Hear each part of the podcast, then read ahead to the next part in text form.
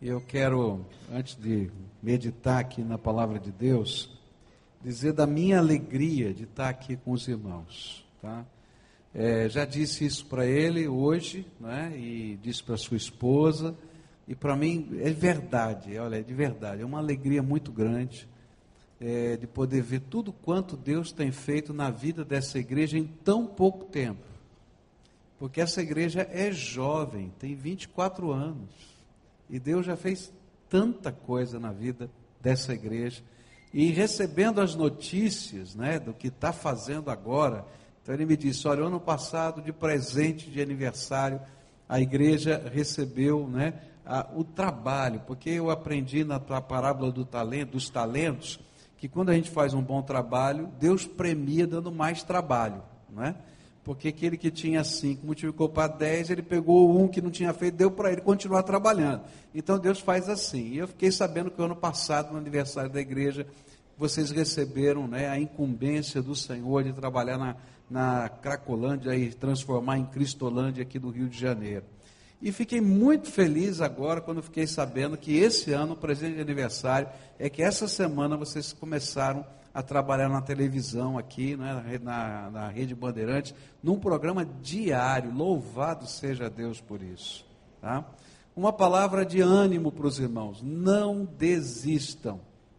Primeira crise financeira que vier na igreja, vocês vão dizer: vamos cortar o programa de televisão. Não faça isso em nome de Jesus. Tá? Porque vocês estão falando hoje a 65 mil pessoas todo dia e vai aumentar em nome de Jesus. E vocês só vão sentir isso daqui a um ano, quando o povo começar a fidelizar no canal, porque a televisão demora mais do que o rádio. Não é? Ele, o rádio a gente escolhe uma estação e não muda. A televisão a gente fica mudando toda hora. Mas vai chegar uma hora que esse número vai aumentar mais, porque um vai falar para o outro, outro vai falar para o outro e Deus vai abençoar. Então, não desistam, porque vai ser uma benção e vocês vão colher os frutos disso. Eu gostaria que mais e mais igrejas estivessem fazendo esse mesmo ministério. Algumas Deus separa e dá esse presente. Então, pastor Vander, é, a igreja parece que do Irajá está junto, é isso, né? E os empresários aqui, que Deus abençoe vocês. Continuem, não desanimem, tá? E eu tenho certeza que vai ser uma grande vitória em nome de Jesus. A gente estava cantando aqui, o meu coração estava pensando como agradecer os movimentos de Deus saber que há 33 anos atrás teve um, um senhor, um líder da nossa denominação, que talvez fosse chamado de maluco, porque ele veio aqui para essa região que era só mato, não tinha rua nenhuma, não tinha bairro nenhum, só tinha aqui talvez umas chácaras espalhadas. E ele pergunta no loteamento onde vai ser um dia uma avenida e ele escolhe dois terrenos e diz: Eu quero ver. E o homem diz: Não dá para ver, porque não tem como chegar lá, porque tem só mato, só tem picada. Não tem problema, a gente vai no lombo do cavalo, mas a gente chega lá. E lá no lombo do cavalo ele escolheu os dois primeiros terrenos que vocês multiplicaram em seis. E depois venderam tudo, compraram aqui e num tempo recorde construíram e acho que em um ano foi o tempo recorde que construíram, nós estamos aqui desfrutando. Que coisa tremenda são os atos de Deus. Ele está no controle das coisas que a gente nem imagina. Eu acho, esse homem já faleceu, que se ele tivesse aqui, ele estava chorando, de alegria, porque a Bíblia diz que ninguém despreze o dia dos começos humildes, porque os olhos humanos só enxergam o que estão diante de si, o que está diante de si. Mas os olhos de Deus enxergam a eternidade. Agora você imagina que os olhos de Deus estão vendo até a volta de Jesus usando a vida dos irmãos. Eu não consigo imaginar, mas Deus já viu, já viu. E é disso que a gente está trabalhando. Agora, eu sei também que vocês estão trabalhando sobre o tema de avivamento. E tem duas, duas perspectivas do avivamento. O avivamento como um movimento de Deus que se espalha, como um, uma, uma, como fogo no meio de uma floresta que ninguém consegue controlar, que o bombeiro não consegue apagar, porque algo tremendo está acontecendo e a gente não tem controle. Mas o avivamento, que é esse fogo que ninguém consegue controlar, ele começa como uma centelha. E essa centelha precisa estar primeiro no meu coração e no seu coração, antes de virar o fogo que consome todo lugar. E nessa noite eu queria falar sobre esse fogo que Deus quer colocar e reacender no meu coração e no seu coração.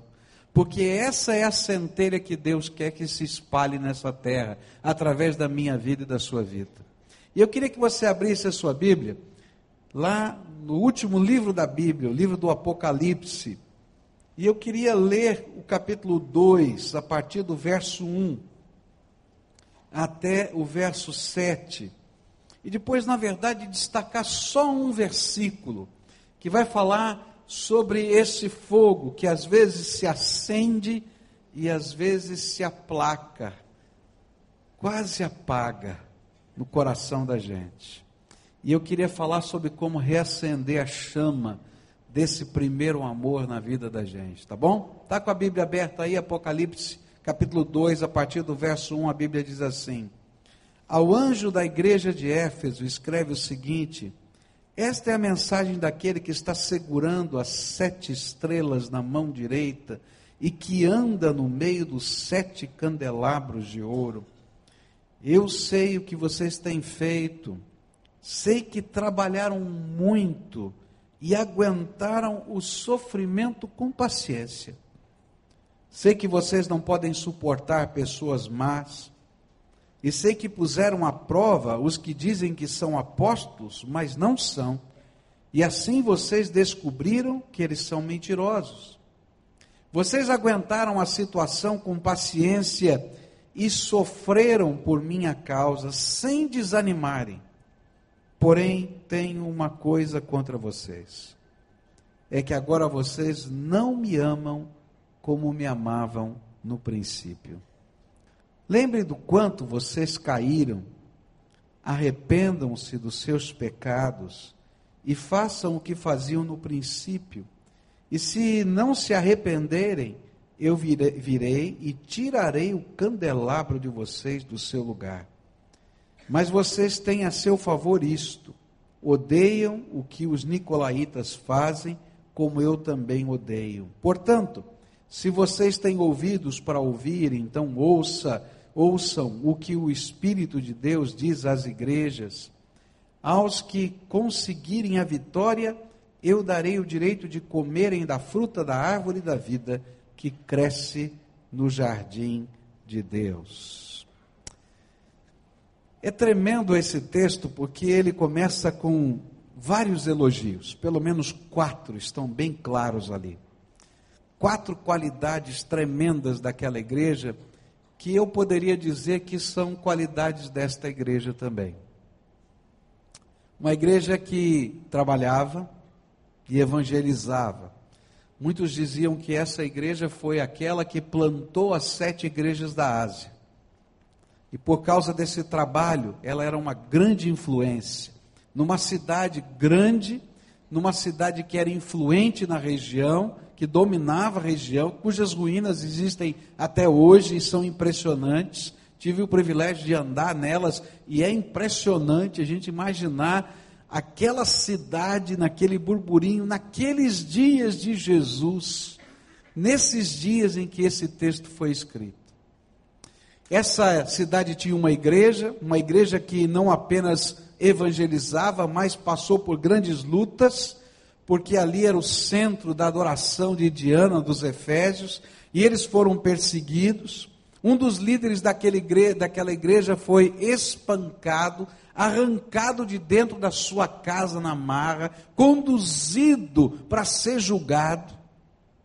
Mas eles permaneceram firmes. Uma igreja que levava a sério a palavra de Deus, por isso as doutrinas erradas que eram ensinadas pelos falsos apóstolos não tinham lugar ali. Era uma igreja firme na palavra. Mas é interessante que nesse texto tem um versículo que na versão antiga da Bíblia, talvez a sua, está assim: Tenho porém contra ti que deixaste o teu primeiro amor. E é interessante que no meio de todos esses elogios, Jesus via nesta igreja um perigo. Algo tão sério, mas tão sério, que se perdurasse na vida daquela igreja, faria ela perder a condição de ser castiçal, um dos símbolos de ser igreja, aquele que sustenta a luz de Jesus no lugar em que vai. Mas qual era esse grande perigo? Era a frieza do amor espiritual. Algo começava a acontecer no coração de alguns irmãos, não de todos, que fazia com que o ardor por Jesus, aquela paixão consumidora pelo Senhor das nossas vidas, estivesse se esfriando, lenta e progressivamente no coração daqueles crentes. Eles não tinham perdido a fé em Jesus, eles não deixavam de crer na oração, eles não pararam de trabalhar, eles não pararam de evangelizar, mas alguma coisa estava mudando aqui dentro do coração. E Jesus estava vendo que se não houvesse uma mudança de dentro para fora, passaria o tempo e a igreja deixaria de ser igreja. É interessante que se a gente chegasse lá naquela hora, a gente ia dizer: não, essa aqui é a melhor igreja do mundo. Mas Jesus estava vendo o que ninguém podia ver, porque ele não estava olhando a aparência, ele estava olhando o coração. E ele estava percebendo que aquela fé apaixonada, aquela visão do reino tremenda, aquele pacto, aquele compromisso, aquela disposição de servir, estava se esfriando devagarinho. O prazer de buscar a presença do Senhor existia, mas eles não entendiam muito bem por quê. Mas agora eles não buscavam mais a Jesus com a mesma intensidade que tinham buscado nos primeiros dias. Talvez alguém pudesse olhar e quando se, se um deles perguntasse, o que é está vendo comigo? Alguém dissesse assim, não, é que antes você era um novo convertido, né? e você tinha uma fé não tão madura, agora você tem uma fé madura. Mas Jesus estava olhando e dizendo assim: olha, não é bem isso que eu estou vendo. Antes tinha um fogo, e agora tem uma brasinha. Está entendendo o que eu estou falando? E aí o Senhor Jesus manda um recado. Ele estava dizendo que tinha contra aquela igreja, contra aqueles crentes, que eles estavam permitindo que o primeiro amor se esfriasse na vida deles. Eu vou ter que confessar um pecado para vocês aqui. Me perdoem isso. É que em alguns momentos da minha vida, eu já ouvi Jesus dizer para mim, Pascoal, eu tenho contra ti que deixastes o teu primeiro amor.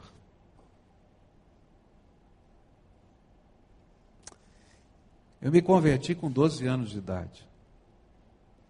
A minha conversão foi uma coisa muito especial, como é a conversão de qualquer um.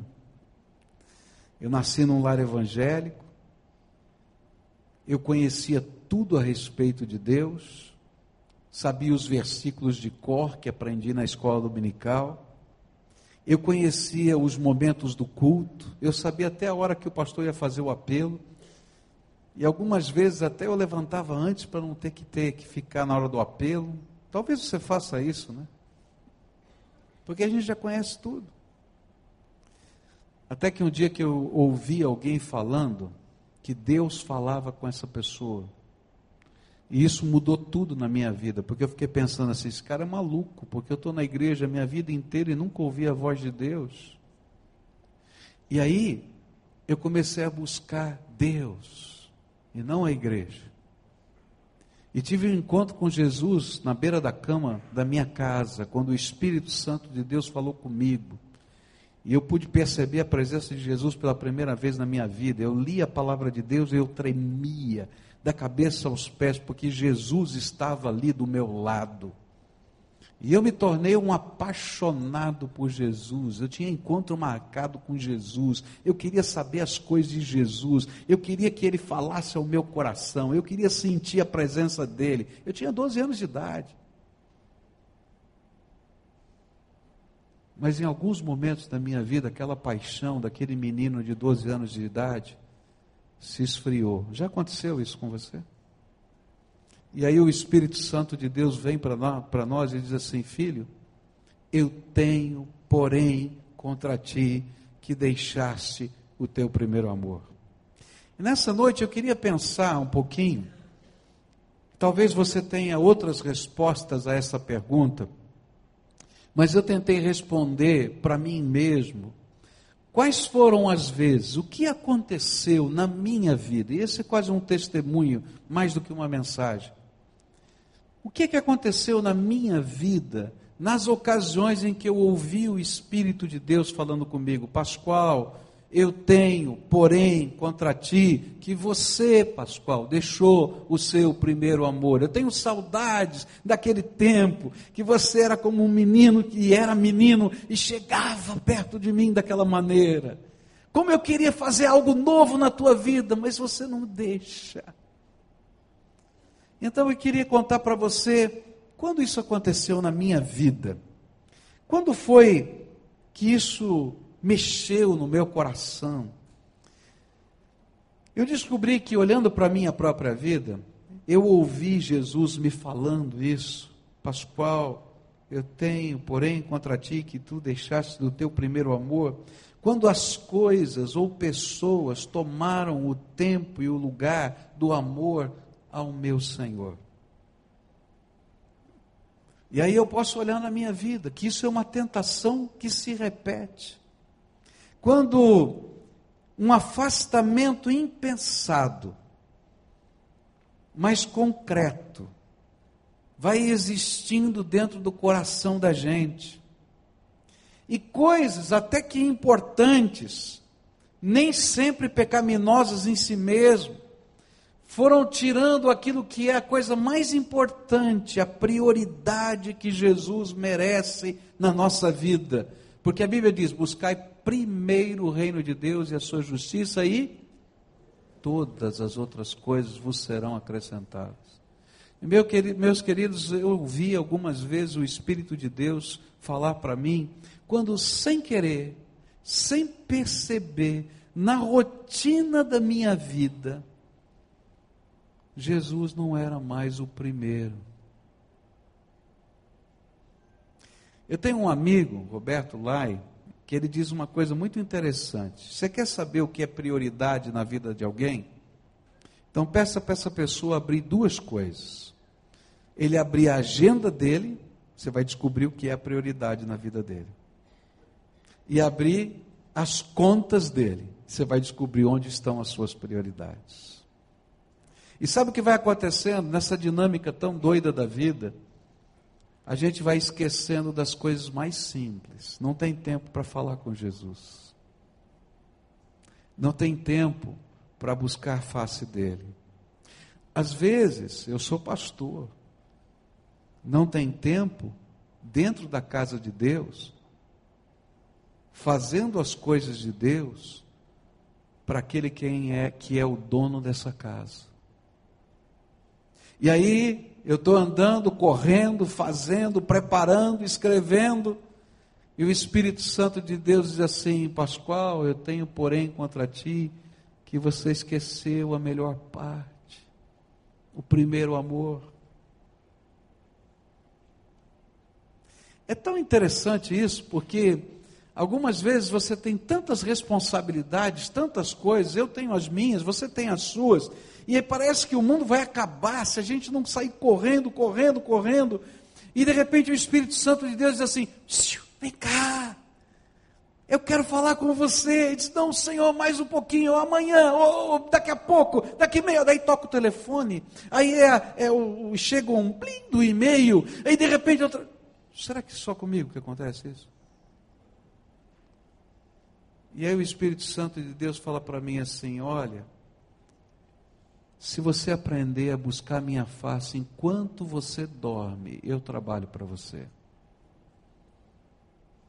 Eu me lembro uma vez que eu estava estudando em Londrina, fui para uma semana intensa de estudos e tinha tido uma reunião em Curitiba, na igreja, e um líder da igreja me ligou à noite, já tarde da noite, e disse assim: Pastor, eu estou me demitindo de todos os cargos, vou sair da igreja. Eu falei: Rapaz, mas o que aconteceu? Nós somos você é patrimônio histórico da igreja, como é que vai embora? Não pode ir embora. O que é está acontecendo? Não, aconteceu uma reunião, foi horrível. Ah, falaram isso, falaram aquilo, eu não fico mais aí e tal.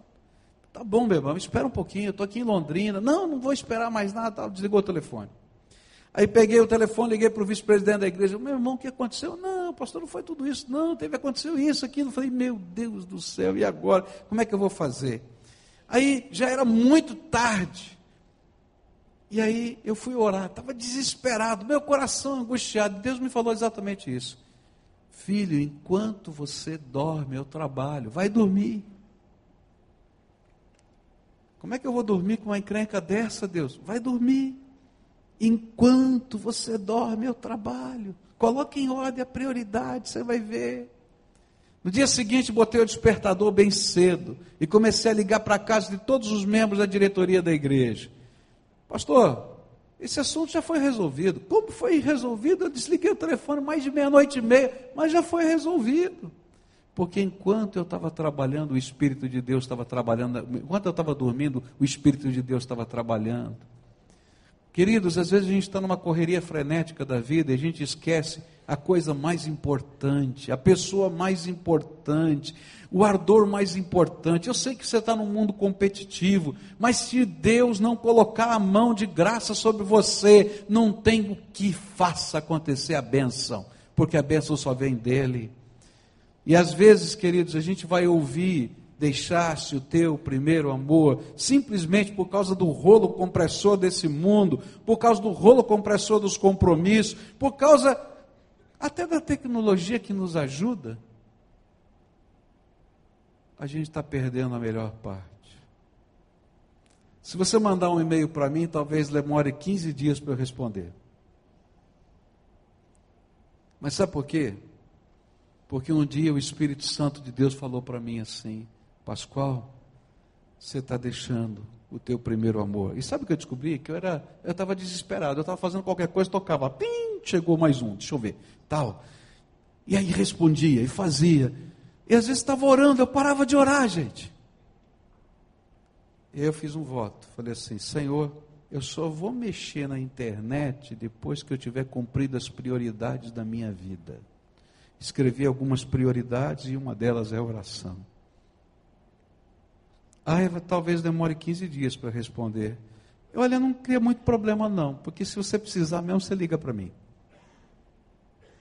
Não é verdade? E eu vou dizer uma coisa: nada se compara com a intervenção poderosa de Deus. Porque Deus lá do céu tem o um controle de todas as coisas. Às vezes, coisas, pessoas, circunstâncias, coisas simples que não são pecaminosas invertem as prioridades da nossa vida e nós nos esquecemos do nosso primeiro amor. Agora, essa é uma realidade que não vale só para a nossa fé, mas muitas famílias estão sofrendo porque esqueceram da sua prioridade em casa. Não sabem olhar olho no olho um dos outros, não sabem ouvir uns aos outros. Tem tanta tecnologia à sua volta que não tem tempo de conversar e de repente não se imaginam fazendo mais isso. Vocês iam ouvir um, um, amigo nosso, que é o Jeremias, ele contou essa história. Eu sou horrível para contar a história dos outros. Tenham misericórdia de mim. Tá? Mas eu achei sensacional. Ele estava numa reunião na igreja dele com os homens da igreja. E estava lá estudando uma série de coisas. E eles fizeram com um grupo de homens o seguinte proposta: Olha, você vai chegar em casa, tá? E quando você chegar em casa, você vai largar um beijo, mas aquele beijo na sua esposa. e vai ficar contando. Um, dois, três, quatro, cinco, seis, sete, oito, nove, vai contar até vinte. E não larga a boca, não é aquela bitoquinha, não, dá aquele beijo.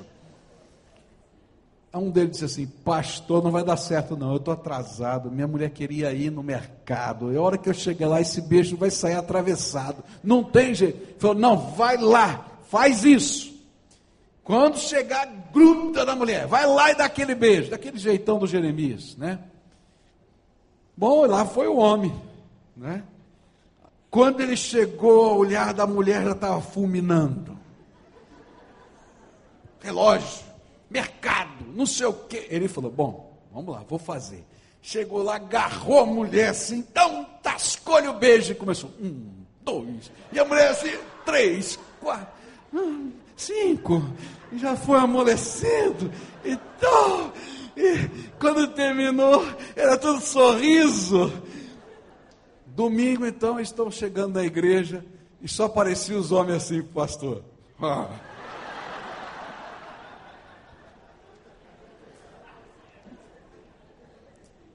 Mas sabe o que é interessante nessa história?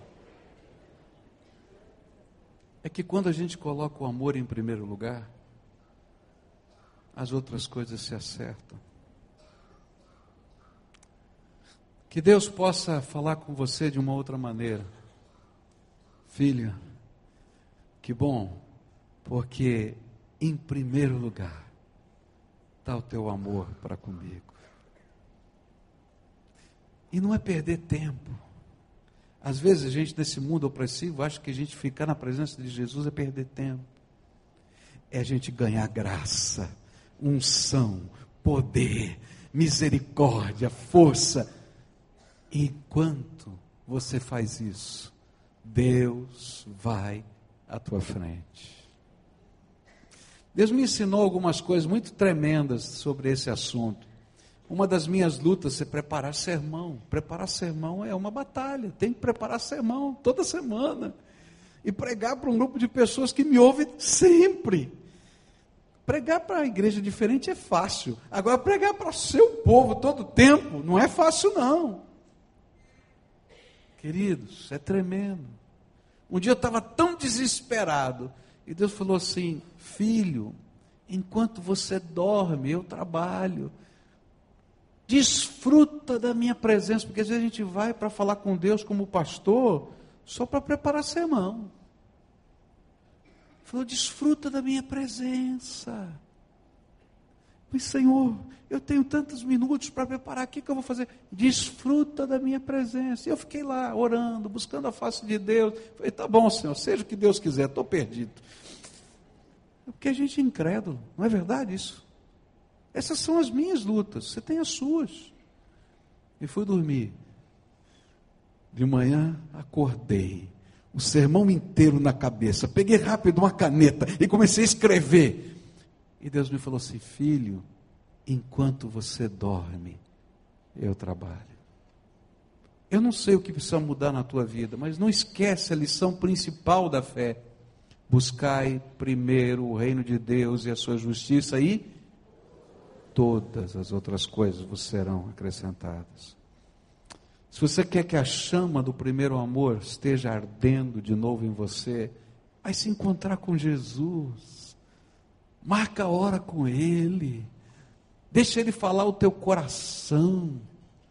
Não segue só a liturgia. Deixa o Espírito de Deus se mover na tua vida. Esse é o sabor da vida cristã.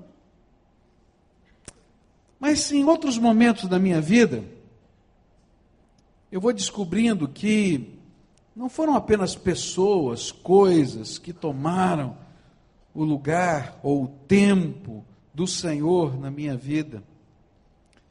Mas outras vezes que eu ouvi essa expressão foi quando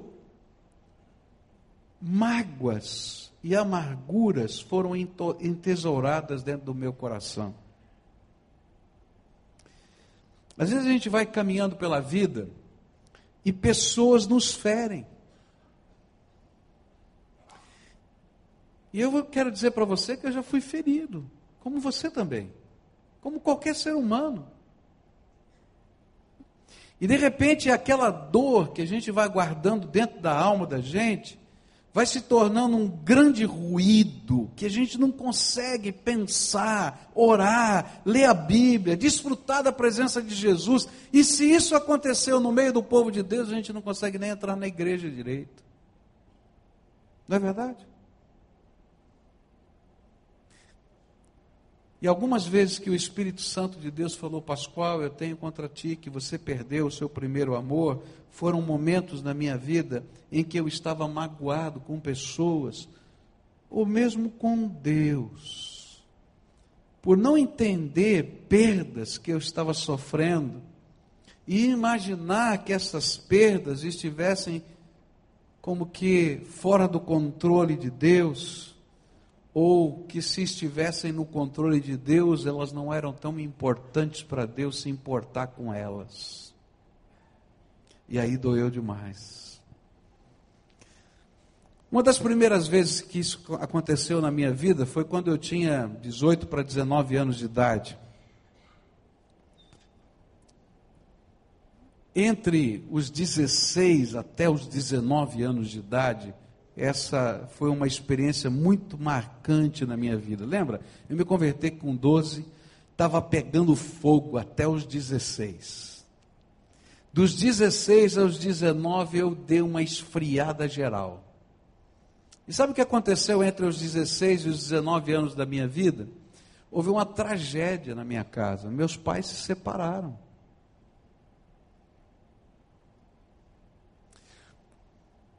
Minha mãe tem uma enfermidade psiquiátrica grave, séria. Por causa dessa, dessa enfermidade psiquiátrica, ela criava ilusões na sua mente, mas ela tinha um poder de falar daquelas ilusões como se fosse uma realidade tremenda. Acusava meu pai de tudo que você pode imaginar e não era verdade, era parte da ilusão da sua mente. Por causa disso, começou a acontecer uma situação de família muito complicada nesse período, chegando ao ponto de, de a minha mãe ter que ser internada num hospital psiquiátrico. Então, meu pai chamou a família, pegou as cartas do médico, mostrou para a família que ela precisava ser internada. E naquele tempo,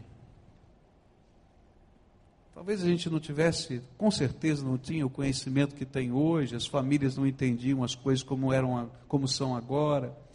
Minha avó e meu avô não entenderam aquilo, pegaram as cartas do médico e rasgaram na frente do meu pai. E disseram: Você acha que a minha filha é louca? Vai internar a minha filha? Ela tem pai, tem mãe. Nós vamos levar a nossa filha para nossa casa e vamos cuidar dela. Tudo italiano, gente boa. Mas teimoso que não aporta. E meu pai disse assim: se vocês tirarem a sua filha de dentro da minha casa, no dia que vocês devolverem, saio eu. E eu sabia que era verdade, porque eu sei como é que funciona dentro da minha casa. E não deu outro. Mamãe foi para a casa do vovô, dois dos filhos foram com ela, dois ficaram com o papai. Os que ficaram não queriam proteger a mãe, os que foram achavam que confusão tremenda. Alguns meses depois, todo mundo descobriu na casa do vovô e vovó que a mamãe estava doente e devolveram a mamãe. A mamãe chega de tarde, entra em casa, papai pega as suas coisas, joga numa mala, não volta nunca mais. Gente, eu nunca tinha orado tanto. Eu nunca tinha buscado tanto a face de Deus. Eu nunca tinha tido pedido, pedido tanta misericórdia. Eu nunca tinha pedido tanto cura divina. Naquele tempo eu achava que a mamãe era endemoniada. Tudo quando era culto de expulsão de demônio, eu levei a mamãe, coitada dela. Eu não entendia. Eu tinha 16 anos. De repente, estou lá eu, com mamãe, os três irmãos, papai fora de casa, tendo que viver com um terço do salário do papai, tendo que pagar as mesmas contas e a mamãe não tinha a mínima condição de administrar a casa, eu tinha que administrar tudo. Meu irmão de três anos de idade fez uma transferência para mim como pai. Ele me esperava, eu trabalhava e estudava, chegava de noite, ele me esperava para chegar.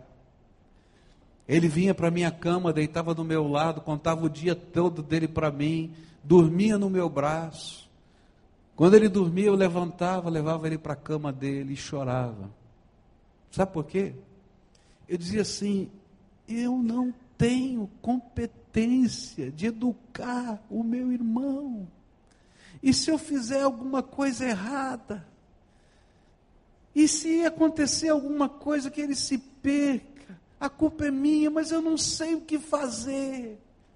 E eu orava, e eu pedia misericórdia. Mas meu coração travou. E chegou uma hora que eu não queria mais orar, que eu não queria pedir mais misericórdia. Eu nunca deixei a igreja. Eu sempre tive muito temor de Deus. Eu tinha um chamado de Deus. Eu cheguei a entrar nesse período no seminário. Mas eu era uma geladeira completa, total. Até que um dia, eu acordei chorando. Você já teve a experiência de acordar chorando? É a coisa mais esquisita que tem. No soluço, eu acordei. Sentei na cama e o Espírito Santo de Deus falou comigo: Filho, o que é que você tem contra mim? E aí parece que tirou uma rolha. Eu falei: Deus, eu estou com uma raiva danada do Senhor. Olha a desgraceira da minha vida. Olha só o que está acontecendo. Olha como estão as coisas. O Senhor não se importa. Dormi. No dia seguinte, peguei o ônibus, fui trabalhar, voltei do trabalho, São Paulo, como aqui, os ônibus lotados, você não precisa nem segurar, né? Você fica lá que não tem jeito, não tem para onde cair. Não tem jeito. E aí eu vinha dormindo, porque eu tinha que estudar à noite, estudava, fazia trabalho à noite, depois de manhãzinha cedo estava trabalhando, aquela loucura de sempre. E lá naquela viagem o Senhor começou a trabalhar no meu coração. Ele me fez lembrar um versículo, esse que nós cantamos. Todas as coisas contribuem juntamente para o bem daqueles que amam a Deus. Quando aquele versículo passou na minha mente, eu estava com uma raiva danada. Eu disse: Deus, eu não acredito nesse negócio.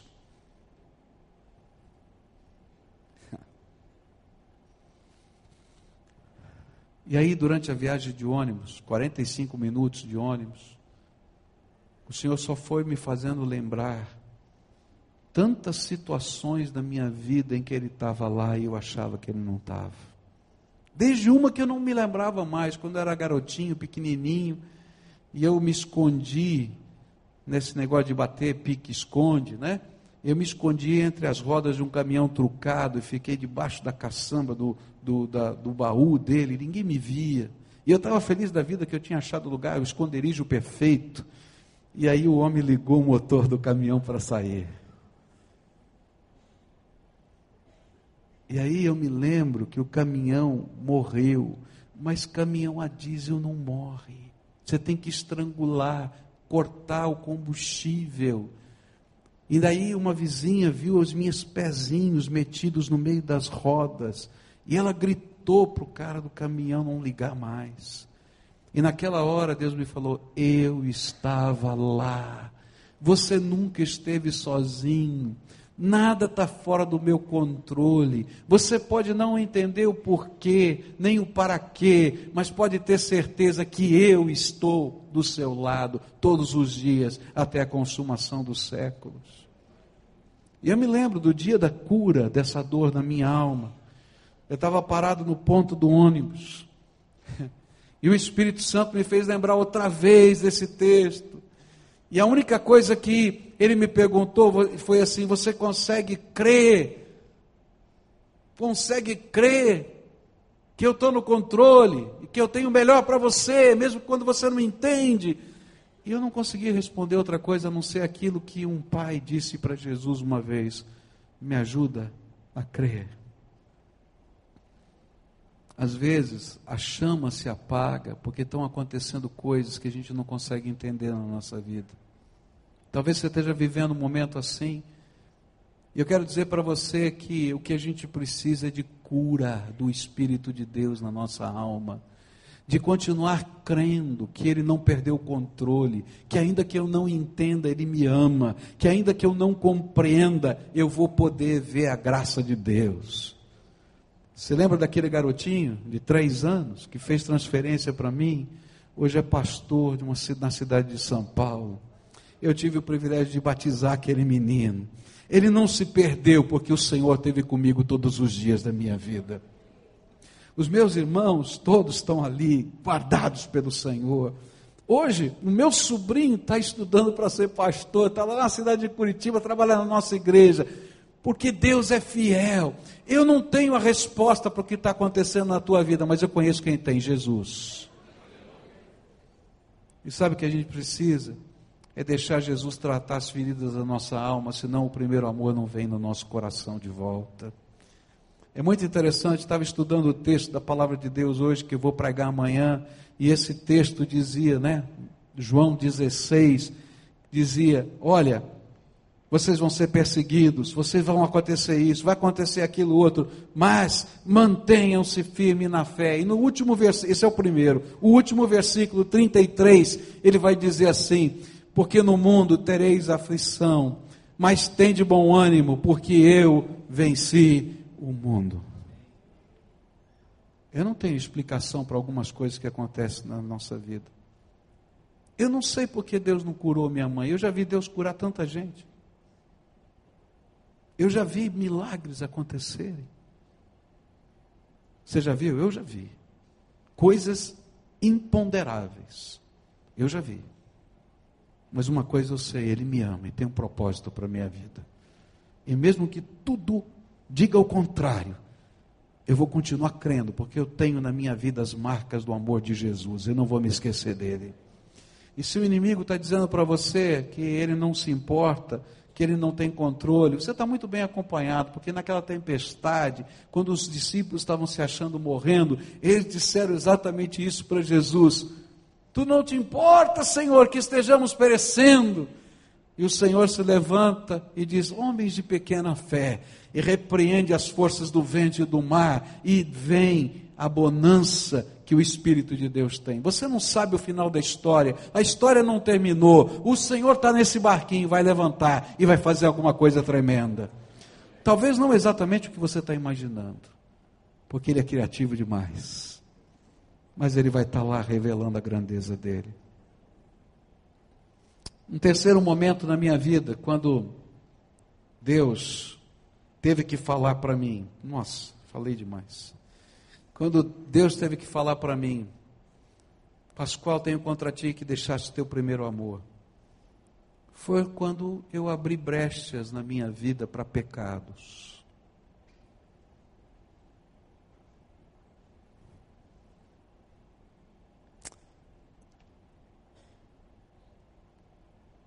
Pequenas brechas que se tornaram grandes brechas.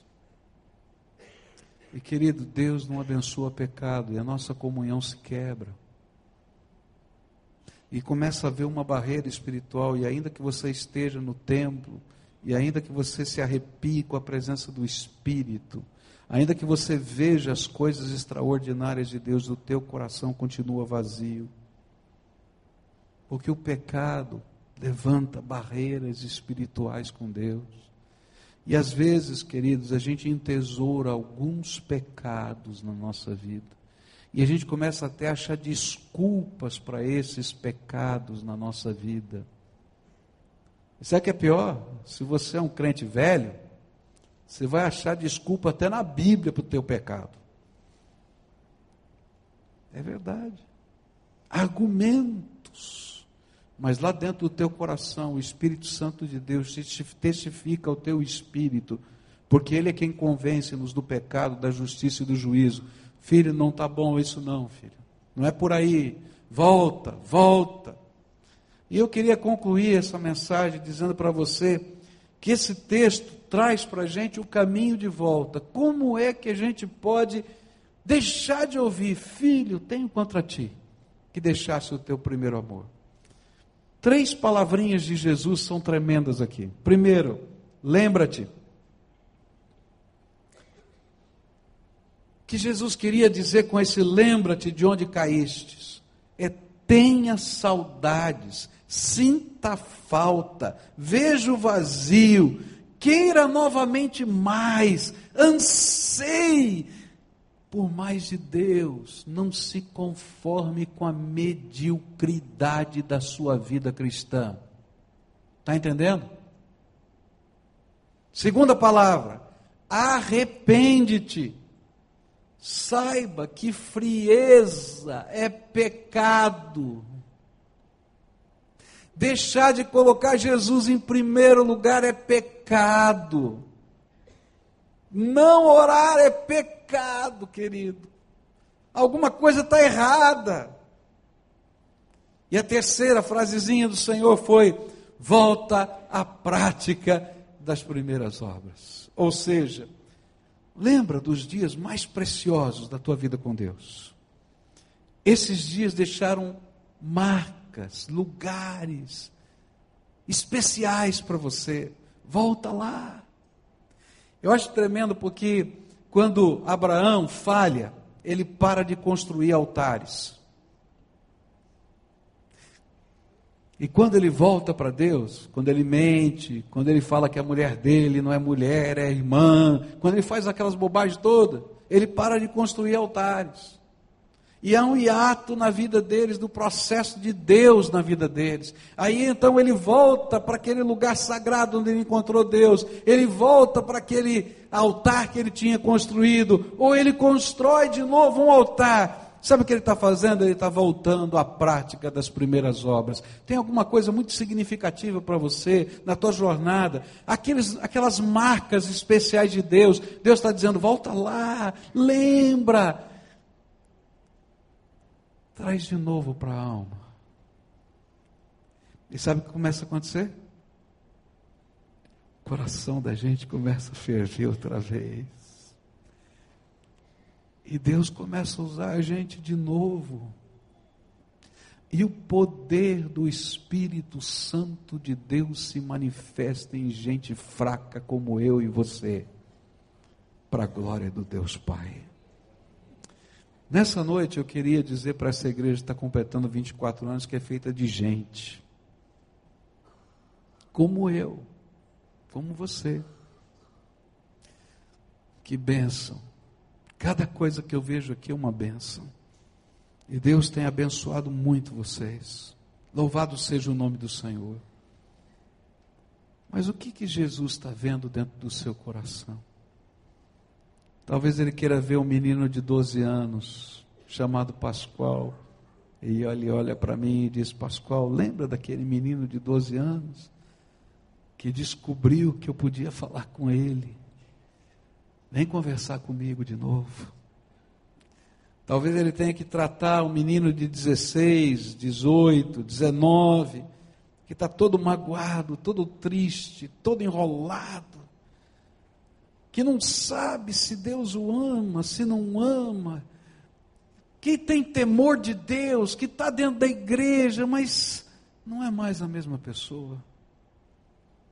E ele tem que falar, filho, hoje eu tenho que curar o teu coração. As perdas que você está vivendo não estão fora do meu projeto. Eu tenho um plano abençoador para a tua vida. E eu estou forjando você na fornalha da aflição, para que você seja ouro depurado nas minhas mãos. Ou talvez ele diga, filho, larga a mão dessa sujeira, porque isso está sendo uma barreira tremenda. Para de achar desculpa e volta para mim. E nessa noite eu queria orar com você, porque a chama do primeiro amor se acende quando o Espírito de Deus vem sobre nós quebranta o nosso coração, aviva a nossa alma, mexe com as nossas estruturas.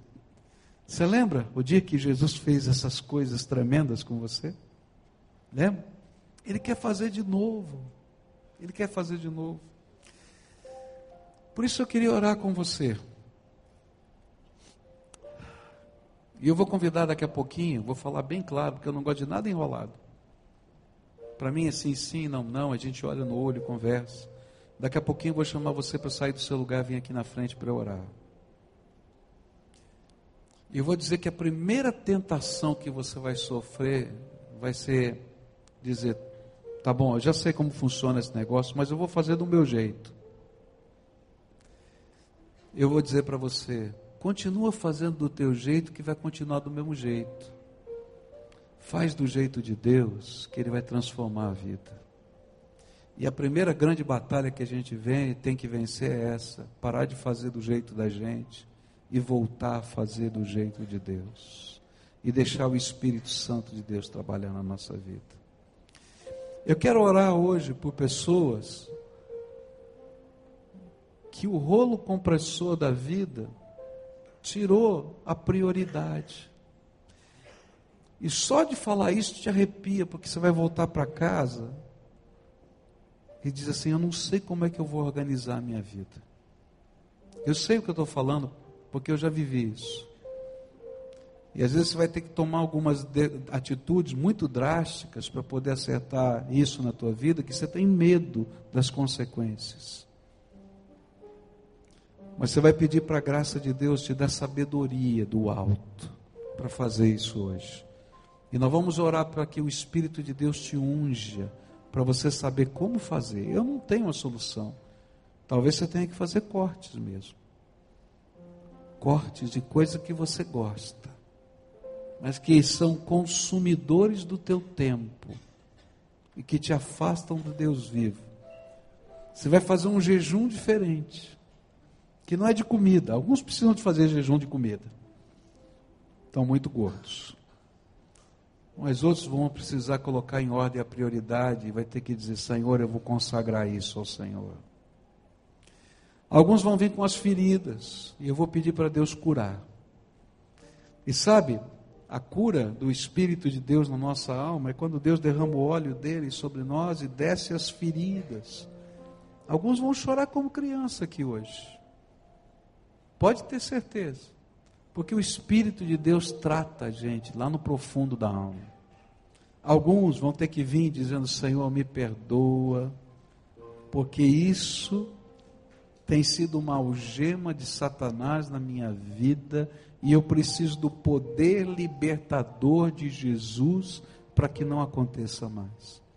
Se o Espírito de Deus está falando com você, se você ouviu hoje de alguma maneira a voz do Espírito dizendo: Fala o teu nome, tenho, porém, contra ti, e diz o teu nome, que deixaste o teu primeiro amor, então você precisa fazer essa oração junto comigo. Se alguém aqui, o Espírito de Deus está falando, vai levantando do seu lugar agora, vem para cá, eu quero orar por você. Vem aqui em nome de Jesus, pode ir levantando, em nome de Jesus. Se tiver famílias que estão precisando dessa cura de Deus, vem a família toda, traz pai, filho, irmão, traz todo mundo. Se está em outro lugar, vai buscar e vai trazendo.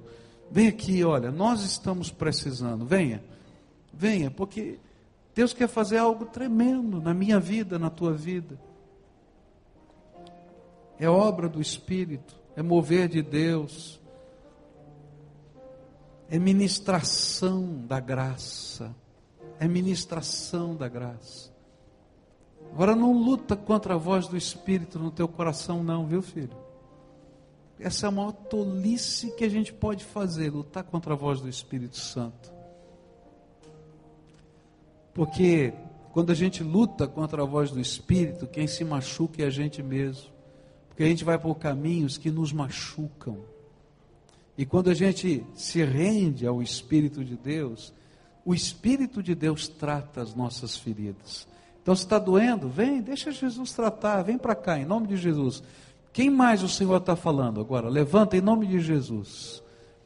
Às vezes você está pensando assim, não, isso é para quem vai se converter. É isso mesmo, é para quem vai se converter. Porque conversão é dar meia volta. Voltar para o lugar que a gente precisa. Então, se o Espírito de Deus está falando para você dar meia volta, é você que precisa se converter. Vem agora, em nome de Jesus. Se o Espírito de Deus está falando com você. Agora a gente vai orar, tá? A primeira parte dessa oração eu não posso fazer, você tem que fazer. Depois eu vou orar por você. O que, é que você vai colocar na mão de Jesus hoje? O que, é que ele falou com você? Quais foram as coisas que o Espírito Santo começou a tratar no teu coração? E eu queria que você fosse o mais específico possível, tá? Jesus, eu ouvi a tua voz, o Senhor tocou nisso. Olha, esse fato, essa lembrança, essa dor, essa mágoa, esse sentimento que eu tenho dentro da minha alma, que eu não sei lidar com ele, que me consome, que me mata. Quando eu vejo isso, está me corroendo por dentro. Eu quero que você conte a tua história para Jesus. Conta para ele. Conta o que está aí no teu coração, o que está passando por você.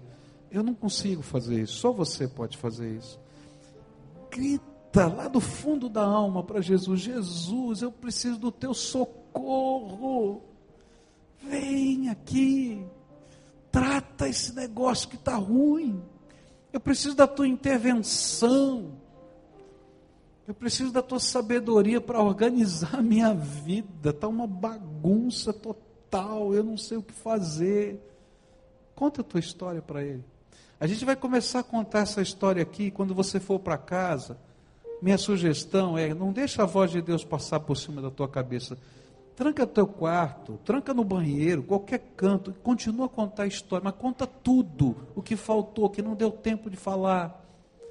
Deixa ele tratar o que está no teu coração, porque sem esse tratamento não vai ter cura.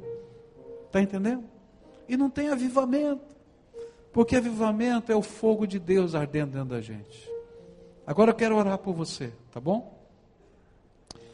Senhor Jesus, eu confessei aqui diante dos meus irmãos as minhas lutas. Eu quero dizer para o Senhor que eu sou de carne e osso, pecador, falho, que muitas dessas histórias que eu falei são a profundidade da minha alma. Tenho que confessar diante do Senhor que não foi uma vez só que o Senhor falou isso para mim, Pascoal, tenho contra ti que deixaste o teu primeiro amor. Tenho que dizer isso diante deles, porque senão, Senhor, eu não seria honesto contigo nem com eles. Mas eu quero te agradecer, porque cada vez que eu voltei como eles estão voltando na tua presença agora, o Senhor não me deixou sozinho. Na verdade, o Senhor nunca me deixou sozinho. E o Senhor infundiu graça outra vez no meu coração.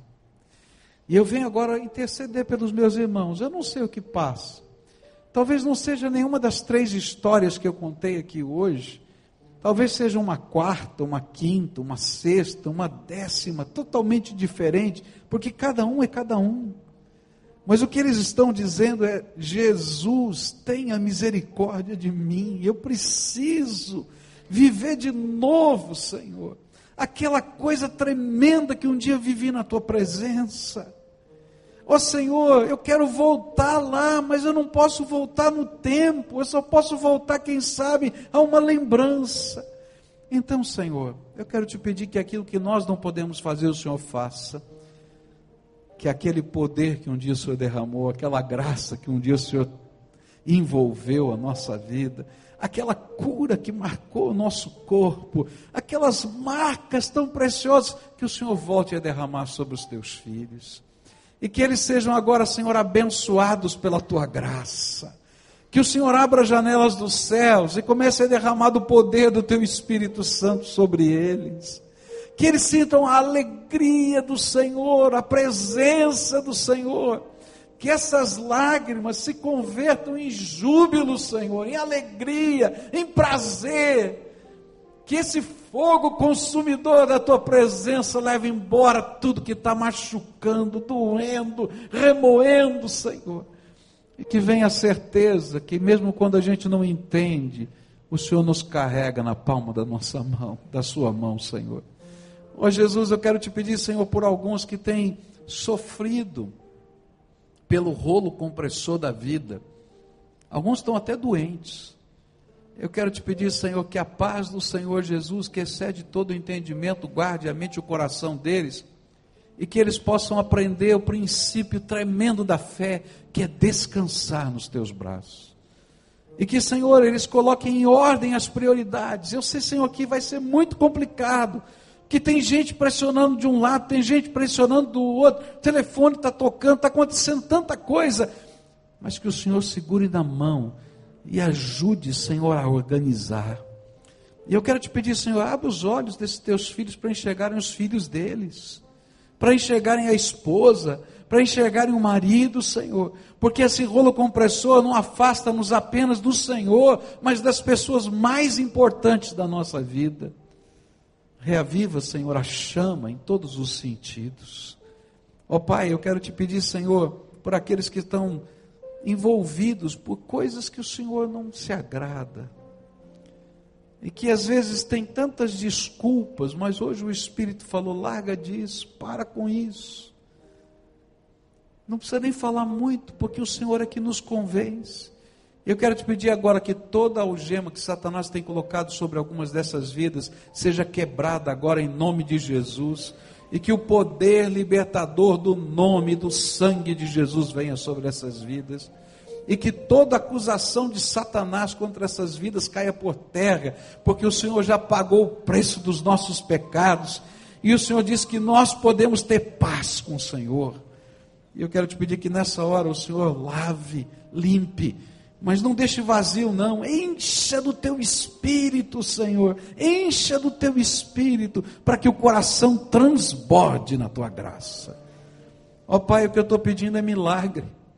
Faz um milagre hoje aqui, Senhor. Faz um milagre, Senhor, na nossa vida. Faz um milagre na nossa casa. Deixa a gente experimentar a tua graça. E não permita que a gente volte à rotina outra vez, ou que esse momento seja só uma liturgia que vai passar. Mas, Senhor, com o teu espírito nos incomoda, Senhor, porque o Senhor é a nossa esperança, o Senhor é a nossa alegria, o Senhor é a nossa força, o Senhor é a nossa salvação, o Senhor é o nosso tudo. Bendito seja o nome do Senhor. Fica com o teu povo, Senhor, com essa igreja abençoada e faz ela ser mais abençoada ainda, por causa desses irmãos que estão aqui, com o fogo ardendo dentro da alma, porque o Senhor soprou as brasas e as labaredas estão lá, porque o Senhor avivou o nosso coração. É em nome de Jesus que eu oro. Amém e amém.